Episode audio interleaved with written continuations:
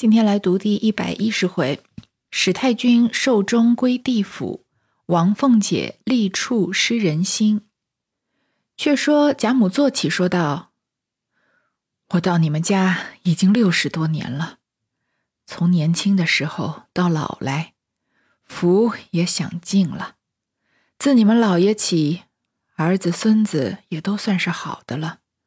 就是宝玉呢，我疼了他一场。”说到那里，拿眼满地下瞅着，王夫人便推宝玉走到床前，贾母从被窝里伸出手来，拉着宝玉道：“我的儿，你要争气才好。”宝玉嘴里答应，心里一酸，那眼泪便要流下来，又不敢哭，只得站着，听贾母说道：“我想再见一个重孙子，我就安心了。”我的兰儿在哪里呢？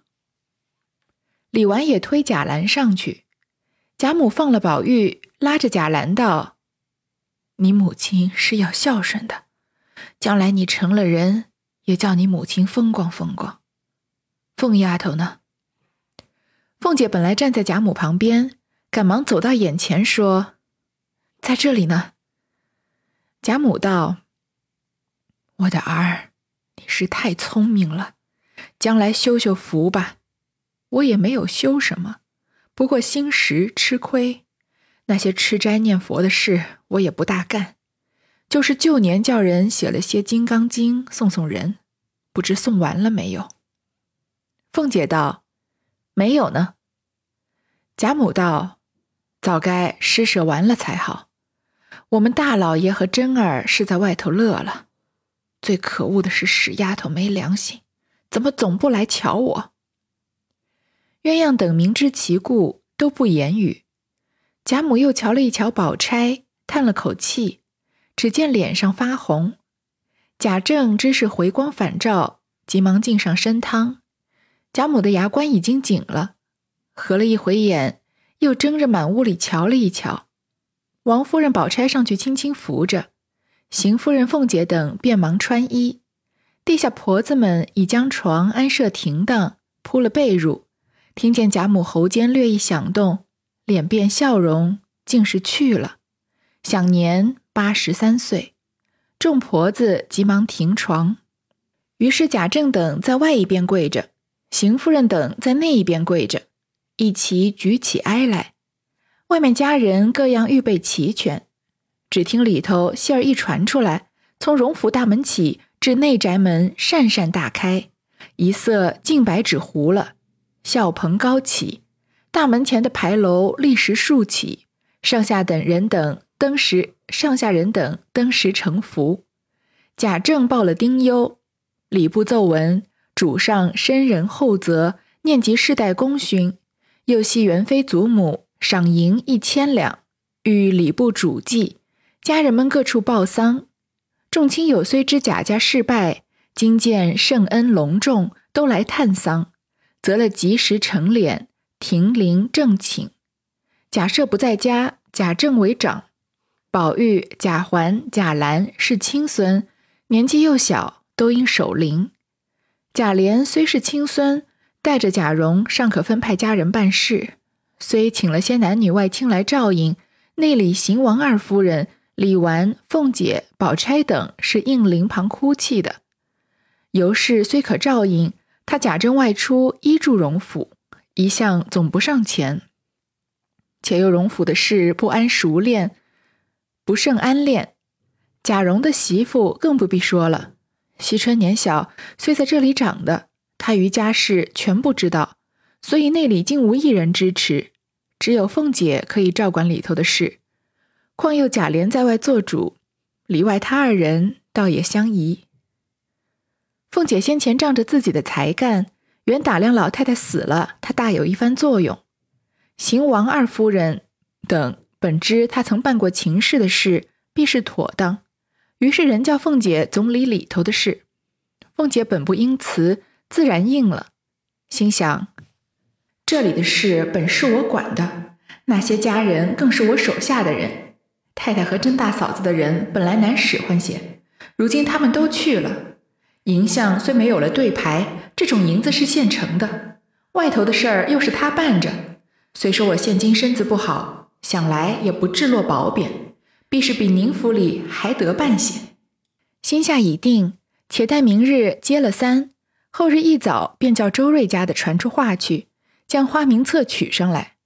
凤姐一一的瞧了，统共只有男仆二十一人，女仆只有十九人，余者俱是些丫头。连各房算上，也不过三十多人，难以点派差事。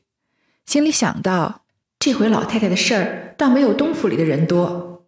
又将庄上的弄出几个，也不敷差遣。正在思算，只见一个小丫头过来说：“鸳鸯姐姐请奶奶。”凤姐只得过去，只见鸳鸯哭得泪人一般，一把拉着凤姐说道：“二奶奶请坐。”我给二奶奶磕个头，虽说福中不行礼，这个头是要磕的。鸳鸯说着跪下，慌得凤姐赶忙拉住，说道：“这是什么礼？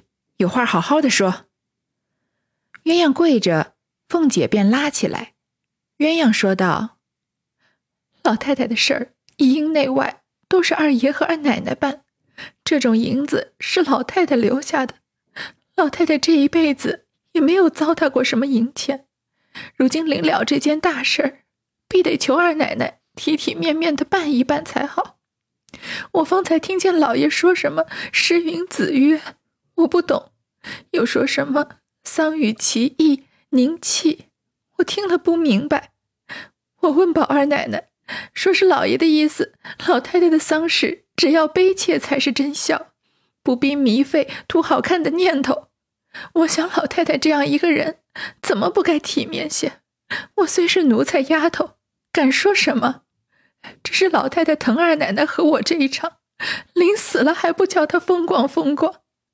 我想二奶奶是能办大事的，故此我请二奶奶来，求做个主。我生是跟老太太的人，老太太死了，我也是跟老太太的。若是瞧不见老太太的事儿怎么办？将来怎么见老太太呢？凤姐听了这话来的古怪，便说：“你放心，要体面是不难的。况且老爷虽说要省，那事派也错不得，便拿这项银子都花在老太太身上，也是该当的。”鸳鸯道：“老太太的遗言说，所有剩下的东西是给我们的。”二奶奶倘或用着不够，只管拿这个去折边补上。就是老爷说什么，我也不好违老太太的遗言。那日老太太分派的时候，不是老爷在这里听见的吗？凤姐道：“你素来最明白的，怎么这会子那样的着急起来了？”鸳鸯道：“不是我着急，为的是大太太是不管事儿的。”老爷是怕招摇的，若二奶奶心里也是老爷的想头，说超过家的人家丧事还是这么好，将来又要吵起来，也就不顾起老太太来，怎么处？在我呢是个丫头，好歹碍不着，到底是这里的生命。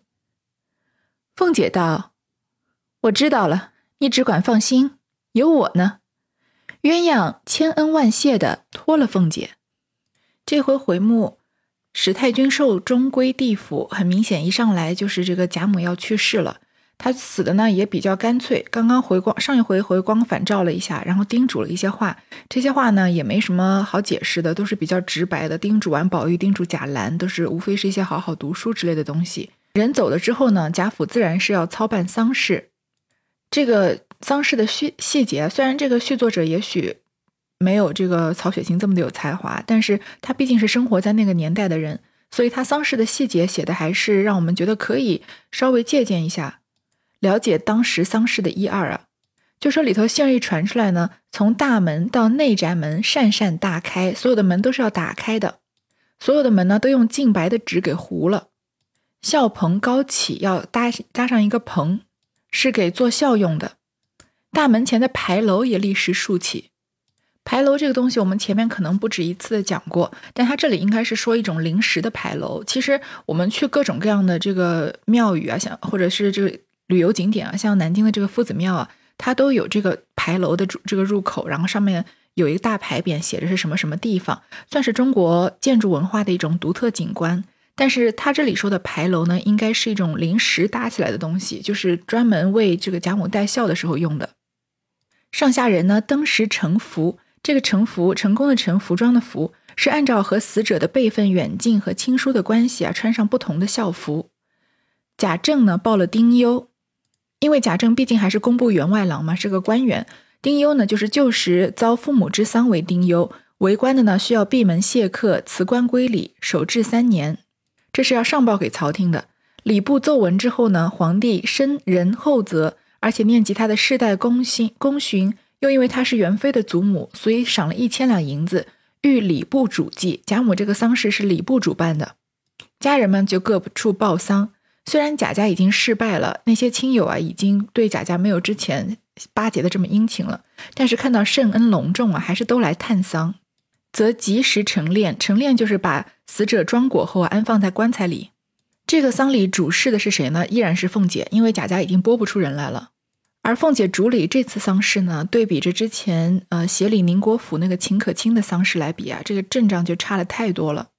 首先我们说富贵的一个。反应是人丁兴旺，他不仅钱财多，人也多。而凤姐这次主理丧丧事啊，男仆只有二十一人，女仆只有十九人，能算得上仆人的只有四十多个人能使唤了。其余的呢，都是一些丫头，像贾宝玉身边的这些袭人啊，呃，麝月啊，跟在旁边伺候主人的，连各房都算上啊，也不过就是三十多个人，加起来也就七十几个人了，很难点派差事。即使把庄上的人啊又腾过来几个帮临时来帮忙，也不敷差遣，也使唤不过来。这个时候呢，鸳鸯找凤姐有事说，而且她哭得像泪人一般啊，主要跟凤姐倾诉一件什么事情呢？就是贾政主张老太太的这个丧事啊要办得简简约，而鸳鸯伺候了贾母一辈子，不忍心看到贾母的丧事就这么草草办了。他说，虽然老爷子说的话，老爷说的话他听不懂，什么诗云子曰，丧与其义，宁戚。这个其实就是出自《论语》，所以他说他听不懂呢，也是很很正常的事情。丧与其义，宁戚是这个《论论语》《论语》里面啊，林放问礼之本，子曰：“大哉问！礼与其奢也，宁俭；丧与其义也，宁戚。”就是林放问孔子礼的根本是什么？孔子就说啊，你这个问题的意义很重大呀。礼呀，与其求形式上的豪华，不如简朴一些好。治丧呢，与其在仪式上面面俱到，不如内心真正的悲痛。其实这个和贾宝玉当时的呃这个想法是一样的，就是你真心真意的在悼念一个人的时候，你即使就是搓一土一一抔香土啊，或者拿捻一炷香朝一个方向拜一拜也好，只要心是诚的就可以。但是呢，鸳鸯她毕竟是一个丫鬟，没有这样大的见识，况且她跟贾母非常的亲厚，所以她真的不忍心看到贾母就这么草草的下葬。所以她说啊，贾母留给他们的钱，她也愿意拿出来，希望老太太的丧事不要办得太简洁。凤姐呢，也只能表面上答应答应，因为丧事要大办还是小办，她只能负责执行层面，她也不能做决定。那凤姐出来想到，鸳鸯这东西好古怪，不知打了什么主意。论理，老太太身上本该体面些，哎，不要管她，且按着咱们家先前的样子办去。于是叫了旺儿家的来把话传出去，请二爷进来。不多时，贾琏进来，说道：“怎么找我？你在里头照应这些就是了。横竖做主是咱们二老爷，他说怎么着，咱们就怎么着。”凤姐道：“你也说起这个话来了，可不是鸳鸯说的话应验了吗？”贾琏道：“什么鸳鸯的话？”凤姐便将鸳鸯请进去的话述了一遍。贾琏道：“他们的话算什么？才刚二老爷叫我去，说老太太的事，故要认真办理。但是知道的呢，说是老太太自己结果自己；不知道的，只说咱们都隐匿起来了。如今很宽裕，老太太的这种银子用不了，谁还要吗？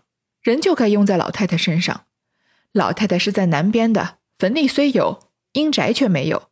老太太的旧要是归到南边去的。”留着银子在祖坟上盖起些房屋来，在余下的置买几项，即请祭田。咱们回去也好，就是不回去，也叫这些贫穷族中住着，也好按时节早晚上香，时常祭扫祭扫。你想这些话可不是正经主意。据你这个话，难道都花了吧？”凤姐道：“银子发出来没有？”贾琏道：“谁见过银子？我听见咱们太太听见了二老爷的话，极力的撺掇二老爷和二太太，说这是好主意，叫我怎么着？现在外头棚杠上要支几百银子，这会子还没有发出来。我要去，他们都说有，先叫外头办了回来再算。你想这些奴才们有钱的早溜了，按着册子叫去。”有的说告病，有的说下庄子去了，走不动的有几个？只有赚钱的能耐，还有赔钱的本事吗？凤姐听了，呆了半天，说道：“这还办什么？”正说着，见来了一个丫头，说：“大太太的话问二奶奶，今儿第三天了，里头还很乱，供了饭还叫亲戚们等着吗？叫了半天，来了菜，短了饭，这是什么办事的道理？”凤姐急忙进去，吆喝人来伺候，糊弄着将早饭打发了。偏偏那日来的人多，里头的人都死眉瞪眼的。凤姐只得在那里照料了一会子，又惦记着派人赶着出来，叫了旺儿家的传齐了家人女人们，一一分派了。众人都答应着不动。凤姐道：“什么时候还不供饭？”众人道：“传饭是容易的。”只要将里头的东西发出来，我们才好照管去。凤姐道：“糊涂东西，派定了你们少不得有的。”众人只得勉强应着。凤姐既往上房取发应用之物，要去请示邢王二夫人，见人多难说，看那时候已经日渐平息了，只得找了鸳鸯，说要老太太存的这一份家伙。鸳鸯道：“你还问我呢？”那一年二爷那一年二爷当了赎了来了吗？凤姐道：“不用银的金的，只要这一份平常使的。”鸳鸯道：“大太太甄大奶奶屋里使的那是哪里来的？”凤姐一时想不差，转身就走，只得到王夫人那边去找了云玉串彩云，才拿了一份出来，急忙叫彩明登帐，发与众人收管。这大段主要说了一件什么事儿呢？就是贾母这个丧礼啊，虽然贾母她自己备了钱，虽然皇帝也说朝廷要出一千两，但是事实上是没钱办的。为什么呢？因为贾母留的那一份钱呢，贾琏觉得不应该铺张用浪费用在这个贾母的丧礼上，免得让外人看了以为之前抄家贾家偷偷藏私，又还有这么多钱办葬礼吗？于是拿这些钱啊，在外面置办田产，用在祖坟上盖房屋来。再买一些祭田，这个祭田祭祀的祭，以丧礼的名义买的田，以后呢回去有个地方落脚，即使不回去啊，那些贫穷的族人也可以在里住着。这倒是有一点践行了秦可卿当时给的建议。而皇帝所许诺的那一千两呢，还没有给出来。现在外面支用的银子啊，都是赊欠着的。而贾府中的奴才们啊，平常有钱的早就溜走了，也不愿意过来帮忙。这时候，邢夫人派人来问话，说问话其实是来训王熙凤的话，说啊，都第三天了，里头还乱成这个样子，供了饭还叫亲戚们等着吗？都到饭点了，还吃不上饭呢。王熙凤啊，只好急急的把这个早饭给敷衍过去。接下来呢，就说没办法了，不然过来问鸳鸯看看啊，老太太还有什么东西可以变卖了。鸳鸯就说啊，你还问我呢？那年那一年二爷当了赎了来了吗？这个话就是又在 call back。回应前面的一段，就是在七十二回，王熙凤恃强休说病，来望父以示罢成亲那个时候，贾琏在这里求鸳鸯说啊，他之前因为老太太迁求过生日，所有的几千两银子都使了，几处的房租地租呢，要到九月份才能拿到，这会儿接不上。明天呢，又要送南安府里的礼，又要预备娘娘的重阳节，还有几家的红白大礼，至少还要用两三千两银子，一时呢很难去支借。所以他就说啊，不如姐姐担个不是，暂且把老太太查不着的金银家伙偷着运出一箱子来，暂押数千两银子，就是让鸳鸯偷老太太的东西，让他呢去典当，然后能拿一些钱。那鸳鸯呢，那个时候其实没有直接拒绝，也没有直接同意，说你倒会变法儿，亏你这么想了，所以留了一个白。那这个时候呢是。这个后后文续作者呢是认为鸳鸯那个时候确实是承诺了，如贾琏所说，把东西偷出来，但是呢，还没有赎得回来。那凤姐就说呢，哎，那份就算了，不用什么银的金的特别好的东西，这一份啊，要平常使用的就行。那鸳鸯就说，也是当无可当了。你以为大太太、甄大奶奶屋里使的东西是哪儿来的呀？老太太的东西啊，要么都分给他们了，要么都拿出去典当给他们用钱了。凤姐没办法哈，只好转身就走到王夫人那儿找了玉串、彩云，才拿了一点钱出来，跟王夫人支借了一番，赶快叫彩明登账，发给众人收管。鸳鸯见凤姐这样慌张，又不好叫她回来，心想：她头里做事儿何等爽利周到。如今怎么掣肘这个样儿？我看这两三天连一点头脑都没有，不是老太太白疼了她了吗？哪里知邢夫人一听贾政的话，正合着将来家计艰难的心，巴不得留一点子做个收据。况且老太太的事原是长房做主，贾赦虽不在家，贾政又是拘逆的人，有件事儿便说请大奶奶的主意。邢夫人素知凤姐手脚大，贾琏的闹鬼。所以死拿住不放松，鸳鸯知道已将这项银两交了出去了，故见凤姐掣肘掣肘如此，便疑为不肯用心，便在贾母灵前唠唠叨叨，哭个不了。邢夫人等听了话中有话，不想到自己不令凤姐便宜行事，反说凤丫头果然有些不用心。王夫人到了晚上，叫了凤姐过来，说：“咱们家虽说不济。”外头的体面是要的，这两三日人来人往，我瞧着那些人都照应不到，想是你没有吩咐，还得我你替我们操点心才好。凤姐听了，呆了一会，要将银两不凑手的话说出，但是银钱是外头管的，王夫人说的是照应不到，凤姐也不敢辩，只好不言语。邢夫人在旁说道：“论理该是我们做媳妇的操心。”本不是孙子媳妇的事，但是我们动不得身，所以托你的。你是打不得撒手的。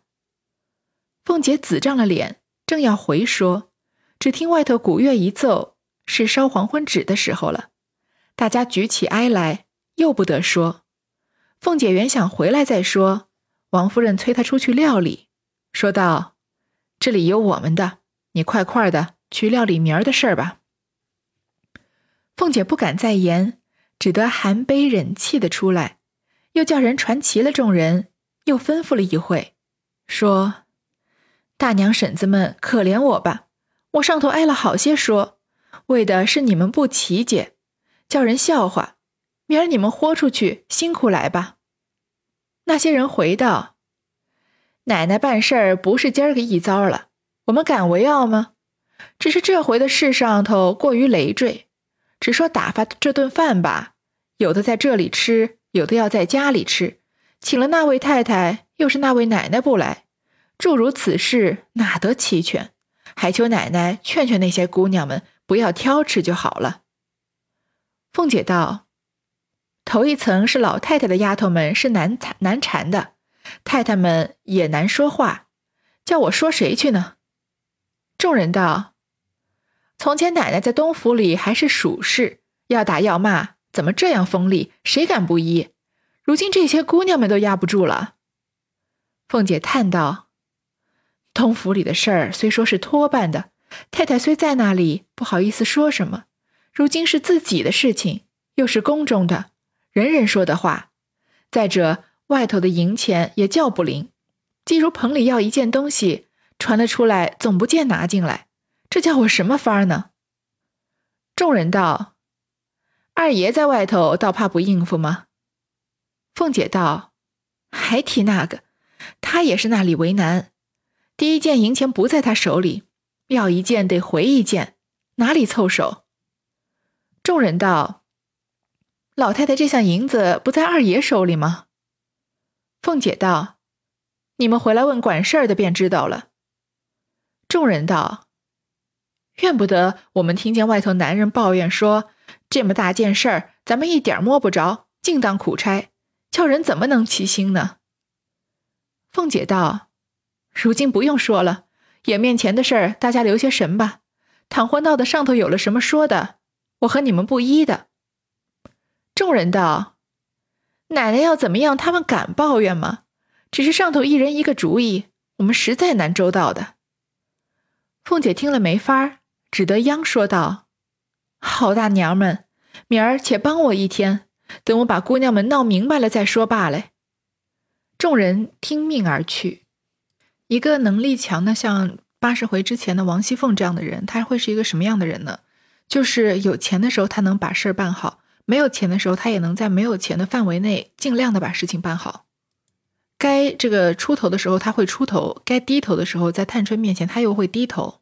王熙凤这么聪明的一个人，在这一回啊，被讲讲成了一个好像是无能的人了。可能这个续作者身边没有见过真正有能力的女人。所以他认为王熙凤当时的能力都是因为贾家的金钱支持，他才能把事情办得这样风光的。而如今贾家没有钱了，王熙凤是办不出什么好事儿来的。所以，我们在这回啊看到一个非常憋屈的王熙凤，可以说是两头受气。真正给贾母支买的银子呢，一方面拿去田庄上买地了，一方面握在邢夫人手里不愿意拿出来。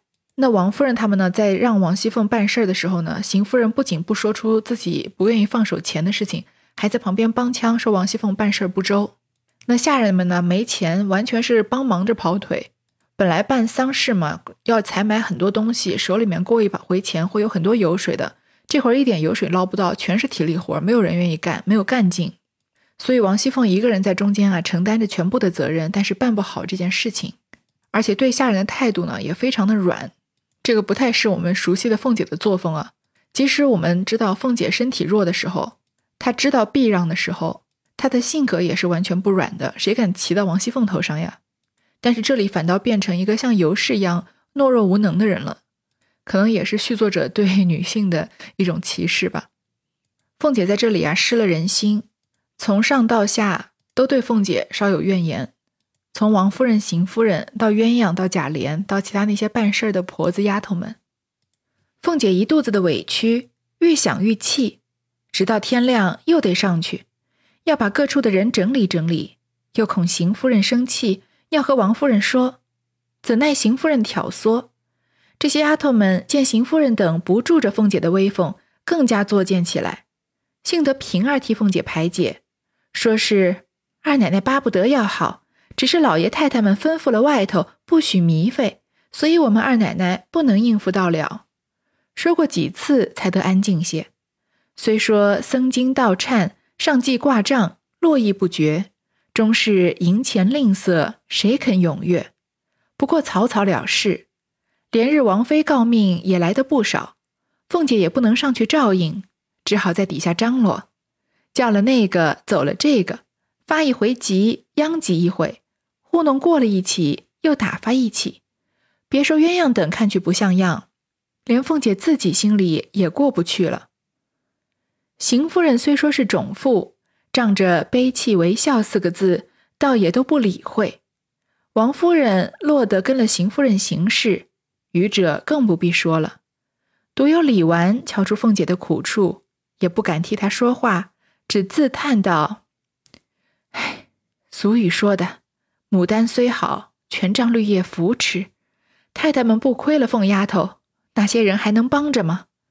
若是三姑娘在家还好。”如今只有他几个自己的人瞎张罗，面前背后的也抱怨说是一个钱摸不着，脸面也不能剩一点儿。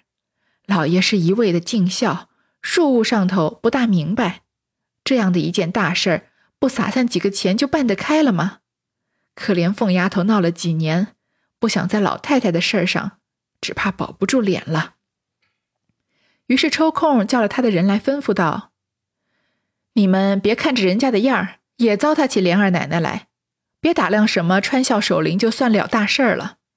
不过混过几天就是了，看见那些人张罗不开，便插个手也未为不可。这也是公事，大家都该出力的。那些素服李纨的人都答应着说：“大奶奶说的狠事儿，我们也不敢那么着。